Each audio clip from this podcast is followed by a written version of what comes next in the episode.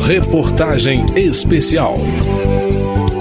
O Afeganistão é um país asiático de 40 milhões de habitantes, que faz fronteira com Irã e Paquistão.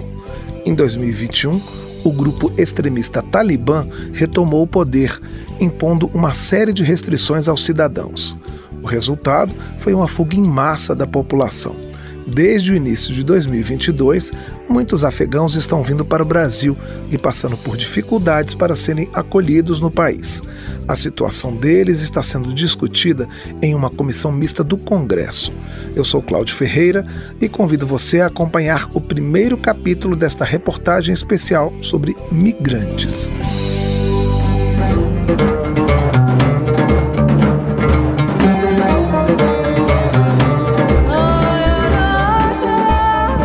Dados do Acnur, o Alto Comissariado das Nações Unidas para os Refugiados, divulgados no final de 2022, mostram que 3 milhões e meio de afegãos já se deslocaram internamente e 2 milhões e 600 mil saíram do país. O ano passado, aliás, bateu recorde em termos de migrações em todo o mundo. Foram 103 milhões de pessoas que saíram forçadamente dos seus países, 53 milhões em deslocamentos internos e 32 milhões de refugiados. No Brasil, a principal porta de entrada é o aeroporto de Guarulhos, em São Paulo. Cerca de 3 mil afegãos já chegaram ao país. Mais de 900 deles já passaram pelo posto de atendimento humanizado ao imigrante. As embaixadas brasileiras estão autorizadas a emitir vistos humanitários para os cidadãos do Afeganistão. Mas os refugiados dizem que o processo muitas vezes é demorado. Por isso, muitos acabam dormindo nas dependências do terminal aéreo até conseguirem a regularização dos documentos e um primeiro local de acolhimento o problema chegou à Comissão Mista Permanente do Congresso sobre Migrações Internacionais e Refugiados. No final do ano passado, deputados e senadores fizeram uma visita a Guarulhos para ver a situação de perto. Antes disso, participaram de uma audiência pública para tentar encontrar soluções. Na audiência, a relatora da comissão, senadora Mara Gabrilli, do PSD de São Paulo, apontou algumas características dos grupos de afegãos que têm chegado ao Brasil. São famílias, mães, pais, pessoas com deficiência, pessoas com mais de 100 anos, jovens, um número expressivo de mulheres grávidas, algumas das quais já deram à luz aqui no país, possibilitando uma nova geração de brasileiros afegãos. Além disso, são pessoas extremamente resilientes que resistiram ao regime autoritário, violento do Talibã, sofreram perseguições em virtude de sua religião, de sua etnia, ou até dos empregos que tinham junto a ONGs humanitárias, jornais, agências internacionais. A chefe do escritório do Acnur em São Paulo, Maria Beatriz Nogueira, afirmou que a emigração dos afegãos acontece continuamente desde o final da década de 1970.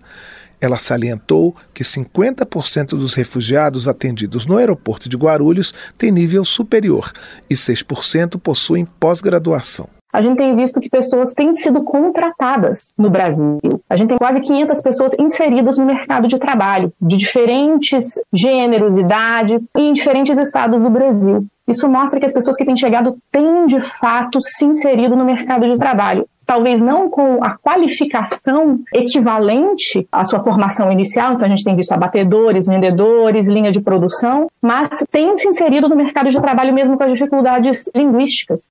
A Associação dos Magistrados Brasileiros é uma das entidades da sociedade civil que está apoiando os refugiados afegãos. Segundo Renata Gil, presidente da associação, 26 juízes e juízas do Afeganistão, com suas famílias, foram acolhidos no Brasil. Ela classifica a ação do Talibã como um retrocesso civilizatório e diz que as consequências atingem com mais força a população feminina. As mulheres hoje não podem sair mais às ruas, as escolas e universidades foram fechadas para as mulheres e elas têm a possibilidade de serem apedrejadas os seus atos de acordo com a interpretação desse grupo criminoso que está no poder. Uma das juízas contou parte de sua história na audiência pública da comissão mista, com um nome mantido em sigilo por questões de segurança. Ela relatou algumas das dificuldades pelas quais o país está passando. E sobre os problemas dos afegãos no aeroporto de Guarulhos, afirmou que uma solução só virá com a união entre a comunidade, empresas particulares e a sociedade civil organizada. A senadora Mara Gabrilli informou que pediu mais agilidade das embaixadas brasileiras na emissão dos vistos humanitários e sugeriu mais atenção do governo federal aos afegãos. Mas nem todos os representantes do governo presentes à audiência pública em novembro de 2022 concordaram. Bernardo Laferté, coordenador-geral do Comitê Nacional para os Refugiados da Secretaria Nacional de Justiça no governo passado, defendeu um compartilhamento de responsabilidades com estados e municípios, e não necessariamente a atuação direta do governo federal. Ele comparou o acolhimento dos afegãos com o trabalho que está sendo feito desde 2018 com os venezuelanos que deixam o país vizinho e destacou que é preciso começar o trabalho antes da chegada dos refugiados do Afeganistão. Se a gente consegue coordenar um fluxo que a gente não tem a previsibilidade da entrada de venezuelanos na fronteira norte, que é muito mais complicado do que Guarulhos, e São Paulo, em termos de logística e tantas outras realidades que nos impõem desafios regionais a partir de Roraima, nós temos condição de prever a chegada de afegãos a partir do aeroporto de Guarulhos. Já sabendo de antemão quantos afegãos devem chegar, a gente já consegue se planejar para melhor integrá-los na nossa sociedade. Para Maria Beatriz Nogueira, do Acnur, é preciso, além de manter a política de visto humanitário para os afegãos, fortalecer uma coordenação para continuar o apoio emergencial e aliviar a pressão sobre os estados de chegada dos imigrantes. Na audiência pública, Fábio Cavalcante, secretário municipal de assistência social do município de Guarulhos, relatou justamente essa pressão. Desde janeiro de 2022, a demanda no posto de acolhimento do aeroporto aumentou e nem sempre as vagas nos locais de acolhimento são suficientes.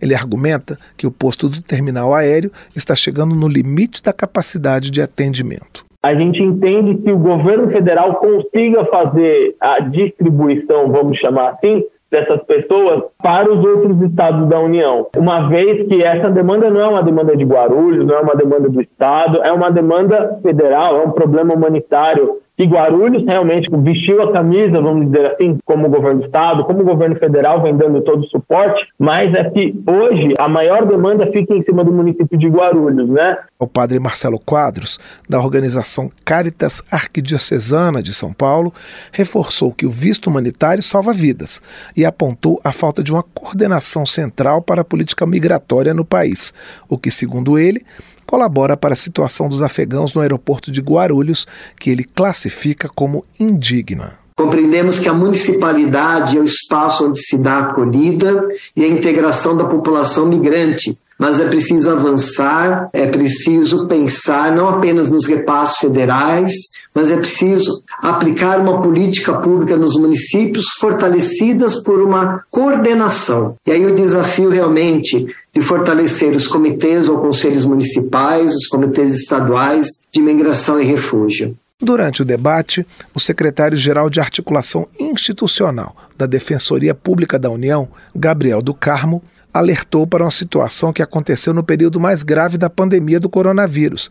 Pessoas que preenchiam os requisitos para serem acolhidas como refugiadas tiveram que voltar aos seus países essas pessoas não podem ser devolvidas ao território de origem, onde a sua vida, integridade e liberdade correm risco. E há um compromisso internacional do Estado brasileiro, também previsto na Constituição Federal, diz respeito ao acolhimento, à recepção das pessoas solicitantes de refúgio. Então, não se pode admitir, por exemplo, uma política de, de rechaço ou devolução dessas pessoas pelos próprios compromissos internacionais que o Estado brasileiro assumiu.